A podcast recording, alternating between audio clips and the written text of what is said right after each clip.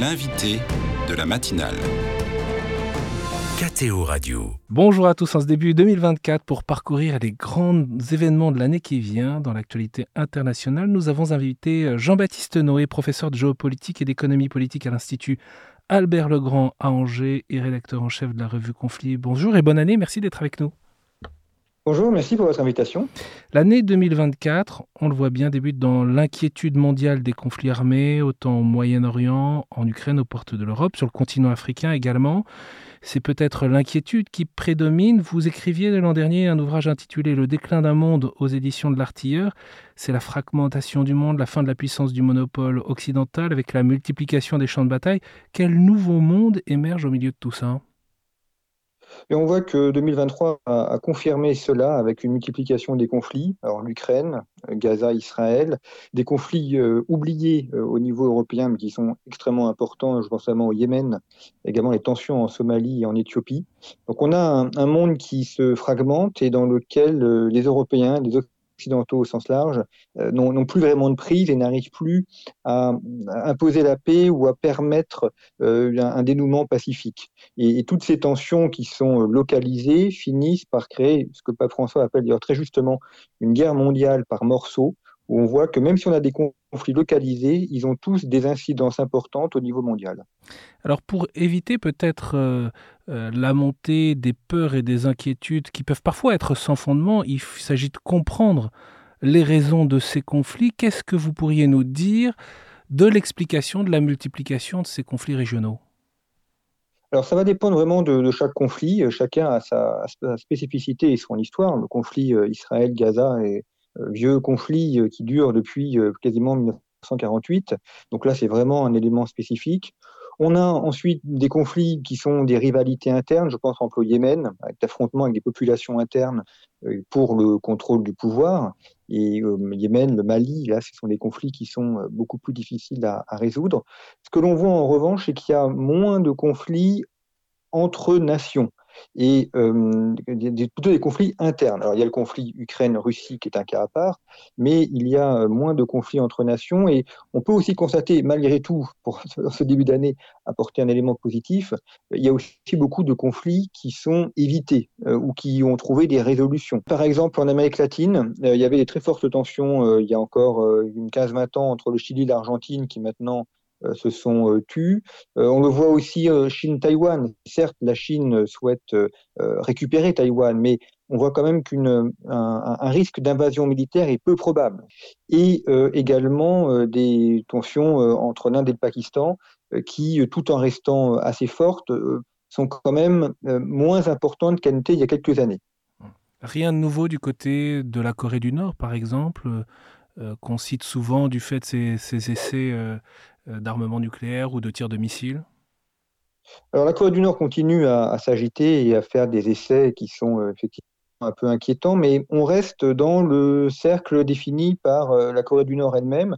La Corée du Nord est, dépendante de la Chine sur beaucoup d'éléments, notamment pour sa survie alimentaire.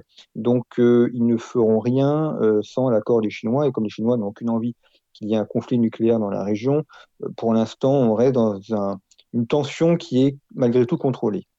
Et puis, euh, pour évoquer euh, les situations sur le vaste continent africain, il y a aussi beaucoup de tensions, de conflits qui passent souvent sous euh, le radar des, médias, en tout cas en Europe, et qui pourtant sont réels et font souffrir les populations. la nature de ces conflits, qu'est-ce que vous souhaiteriez nous en dire? Alors là aussi, ça va dépendre évidemment des, pays, mais on a souvent des conflits euh, qui ont des origines d'affrontements euh, entre ethnies ou entre populations. Je pense notamment au conflit euh, qu'il y a au Congo, qui est un des grands conflits oubliés alors qu'on est à plusieurs centaines de, milliers de morts, qui dure depuis une dizaine d'années, euh, affrontements avec des, meurtrissures très fortes des populations civiles, euh, tensions euh, aussi au, Mali contre les, les Peuls et les, les Touaregs. on voit également des zones où des pacifications sont en cours. Je pense par exemple au Mozambique, où la, la, question djihadiste qui était très prégnante il y a encore 2-3 ans semble pour l'instant assez contenue. Et puis le Tchad, qui aujourd'hui est un pays qui demeure assez stable, en tout cas plus stable que ses voisins. Hum. Vous parlez pas, Jean-Baptiste euh, Noé, euh, de la poussée islamiste euh, dans l'ensemble de l'Afrique subsaharienne, dans la corne de l'Afrique? Alors ça, c'est une vieille question et un vieux débat, parce que pour ma part, je ne mettrai pas ça sur le compte de l'islam. L'islam ou le, djihadisme en tant que tel est plus un prétexte que euh, la, cause première. Euh, les causes premières sont plutôt des, rivalités entre populations, ou alors tout simplement la, volonté de contrôler un territoire parce qu'il y a des richesses, parce que c'est un point d'eau, parce que c'est un point de passage. Et, bien souvent, l'islam ou le djihadisme sont utilisés comme un vernis un peu présentable. Donc oui, il y a des mouvements djihadistes, mais qui sont en réalité très souvent, dans la plupart des cas, plutôt des mouvements de rapine, euh, euh, de, captation des richesses, avant d'être des mouvements véritablement djihadistes. Vous attachez, Jean-Baptiste Noé, vous l'avez dit tout à l'heure, à pouvoir aussi voir euh, les choses positives, celles qui vont dans le bon sens. Concernant le, le continent africain, est-ce qu'il y a des situations qui retiennent votre attention? Alors pour moi, un, des pays euh, importants à suivre en 2024, ça va être le Tchad, parce que euh, l'ancien dirigeant du Tchad, Ibris Déby, est, mort au combat euh, il y a deux ans maintenant. il y a une transition qui est en cours et qui aboutira à une élection. La date n'a pas encore été fixée, mais il y aura une élection en 2024 pour finaliser la transition. Et alors qu'on pouvait avoir des craintes sur le fait que le pays pouvait soit s'embraser, soit être démantelé, euh, voire aboutir à une dictature militaire euh, très virulente. Euh, pour l'instant, ce n'est pas le cas, et on s'oriente plutôt vers une transition politique plutôt pacifiste. Alors il faut évidemment toujours mettre le conditionnel et, être prudent, mais c'est plutôt vers ce sens-là que l'on va. 2024 sera une année importante pour le Tchad, et quand on compare avec ce qui se passe au Mali, au Burkina Faso ou en Centrafrique, le Tchad s'en tire mieux, et c'est une pièce maîtresse très importante pour la stabilité africaine et aussi pour les partenariats avec la France. Parmi l'actualité internationale euh, euh, qui va marquer l'année 2024, il y a évidemment l'échéance des élections américaines, le 5 novembre au scrutin indirect. Au-delà du populisme de Donald Trump, de l'âge de Joe Biden, en quoi cette échéance peut euh, marquer à la fois les États-Unis et le monde entier? Moi, ce qui me surprend surtout, c'est de voir que les États-Unis n'arrivent pas à renouveler leur personnel politique. Que quoi qu'on pense de Donald, Trump, ou de Joe Biden, euh, ils ont euh, leur âge, qui s'approche quand même des, 80 ans, euh, sont des gens qui sont là depuis très longtemps dans le parcours politique. On voit que les États-Unis n'ont pas réussi à, renouveler leur tête d'affiche, à, renouveler leur président. Et ça, c'est probablement le plus inquiétant parce que les États-Unis quoi qu'on en pense, reste un, modèle. un modèle, euh, euh, il se présente aussi comme un modèle en termes de démocratie. Et si on a le modèle qui s'essouffle et qui n'arrive pas à montrer un dynamisme démocratique, euh, c'est inquiétant pour tous ceux qui soutiennent la, liberté politique, le, pluralisme et, la démocratie à travers le monde. Et pour le coup, la vision des républicains et des démocrates aux États-Unis évidemment pas la même sur la présence des, États-Unis et l'influence des États-Unis dans le monde. Euh, pour vous, quel, est l'enjeu, quel est le point d'attention? Alors, effectivement, on, revient à un clivage très classique aux États-Unis entre euh, interventionnistes et isolationnistes. Les démocrates sont d'ailleurs de façon traditionnelle plutôt interventionniste.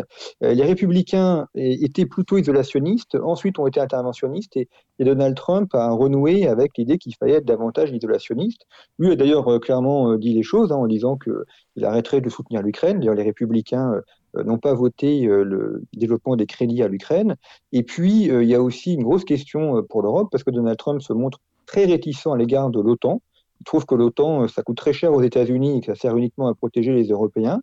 Alors, tous les, tous les présidents américains pensent ça, mais euh, personne n'a osé franchir la ligne rouge qui était de supprimer l'OTAN. Et il n'est pas impossible que si Donald Trump est, réélu, euh, il baisse drastiquement les crédits américains, voire même qu'il quitte l'OTAN et qu'il laisse les, les, Européens se débrouiller avec leurs problèmes militaires. Tout ça, c'est une menace qui est à prendre au sérieux et sur lequel euh, les états-majors européens feraient bien de, travailler. On va parler dans un instant de, l'Europe, mais encore une sur les États-Unis, évidemment, euh, le monde économique est, structuré et en même temps dépendant de la rivalité économique entre la Chine et, les États-Unis. Quelle évolution possible en 2024 alors, ce qui m'a marqué en 2023 et qui va probablement se poursuivre en 2024, c'est la, la guerre des monnaies que se livrent États-Unis et, Chine. C'est un élément qui est très important parce que la monnaie, c'est ce qui permet l'échange, et donc la monnaie est à la fois le, symbole de la puissance et un outil, un élément de la puissance. Et on a vu en 2023 que le dollar a, décliné euh, dans l'usage des transactions internationales et que le renminbi, la monnaie chinoise, prend une place de plus en plus importante. Alors, il n'y a pas encore d'égalité entre les deux, mais la place de la monnaie chinoise est en train d'augmenter et c'est un élément qu'on verra probablement en 2024, c'est-à-dire de plus en plus un usage du renminbi, notamment en Asie, ainsi que dans les relations entre la Chine et l'Afrique. L'ordre occidental est contesté par l'Asie, c'est l'un des points que vous avez développé dans, l'ouvrage que je citais tout à l'heure. Euh, il l'est aussi par, euh, à, Moscou, il y a une élection présidentielle en mars 2024 pour la Russie. Ça peut changer la donne? Oh, ben là, il n'y a pas trop de surprise. Vladimir Poutine sera réélu, hein, il n'y a, aucun, aucun, problème. Euh, en revanche, ce qui est intéressant, c'est que d'abord, les élections, malgré tout, ont lieu. Euh, il aurait très bien pu ne pas les faire. Donc ça veut dire que malgré tout, il s'astreint à un vernis euh, démocratique. Donc même si euh, il ne respecte pas la règle du jeu, ça montre quand même qu'il y a une importance à, sauvegarder les apparences. Et puis l'autre élément, et ça c'est quand même la grande question qu'on se pose sur la Russie depuis de nombreuses années, c'est quoi après Vladimir Poutine? Il, a, il a quand même son âge et donc pour l'instant la question n'est pas posée, mais ça sera peut-être aussi un enjeu un peu sous-entendu de cette présidentielle qui sera de préparer la suite. Ça sera très intéressant de voir qui il va nommer comme euh, Premier ministre et euh, également quel sera son entourage dans cette campagne, parce qu'on on aura peut-être là un de ses successeurs. Au registre des élections, on peut citer en Europe, et on en vient à l'Europe, à parler des élections pour le Parlement européen du 6 au 9 juin dans les pays membres. Euh, pour la France, ce sera le dimanche 9 juin. Est-ce que vous en attendez un, impact? Vous parliez tout à l'heure de, la guerre en Ukraine. Euh, et plus largement, quelles peuvent être euh, les conséquences et les attentes? Alors en Europe, les, États euh, restent quand même ceux qui sont maîtres à bord. Donc le, Parlement a une, importance, mais qui n'est pas une importance fondamentale et qui ne peut pas véritablement influer la, politique étrangère.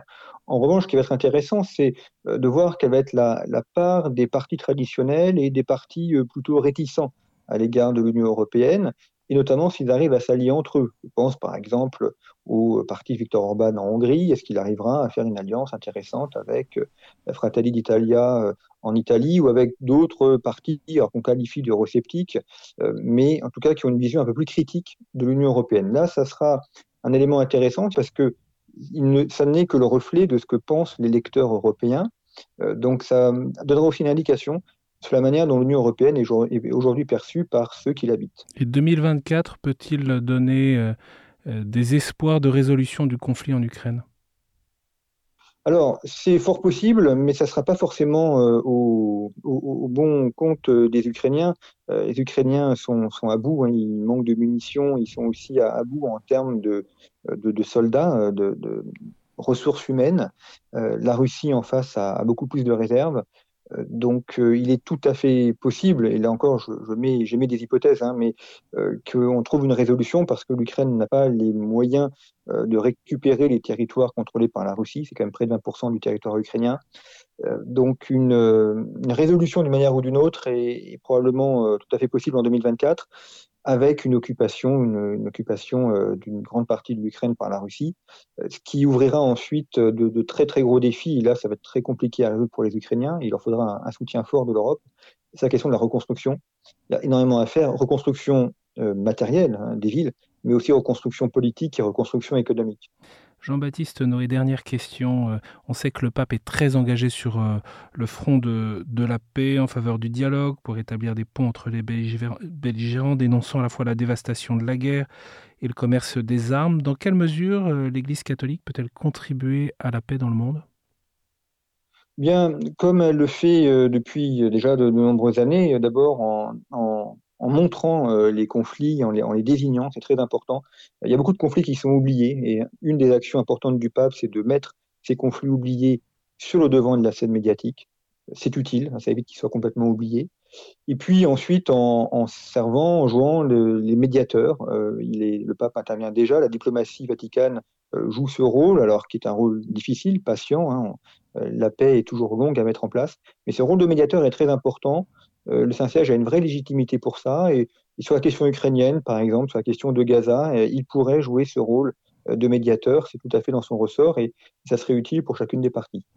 Merci beaucoup pour ce panorama des réalités du monde de cette année 2024 qui est devant nous, à la fois avec vos préoccupations, on l'entend, vos décryptages et aussi vos espoirs. Merci infiniment d'avoir été avec nous, Jean-Baptiste Noé. Je rappelle que vous êtes professeur de géopolitique et d'économie politique à l'Institut Albert Legrand à Angers et rédacteur en chef de la revue Conflit.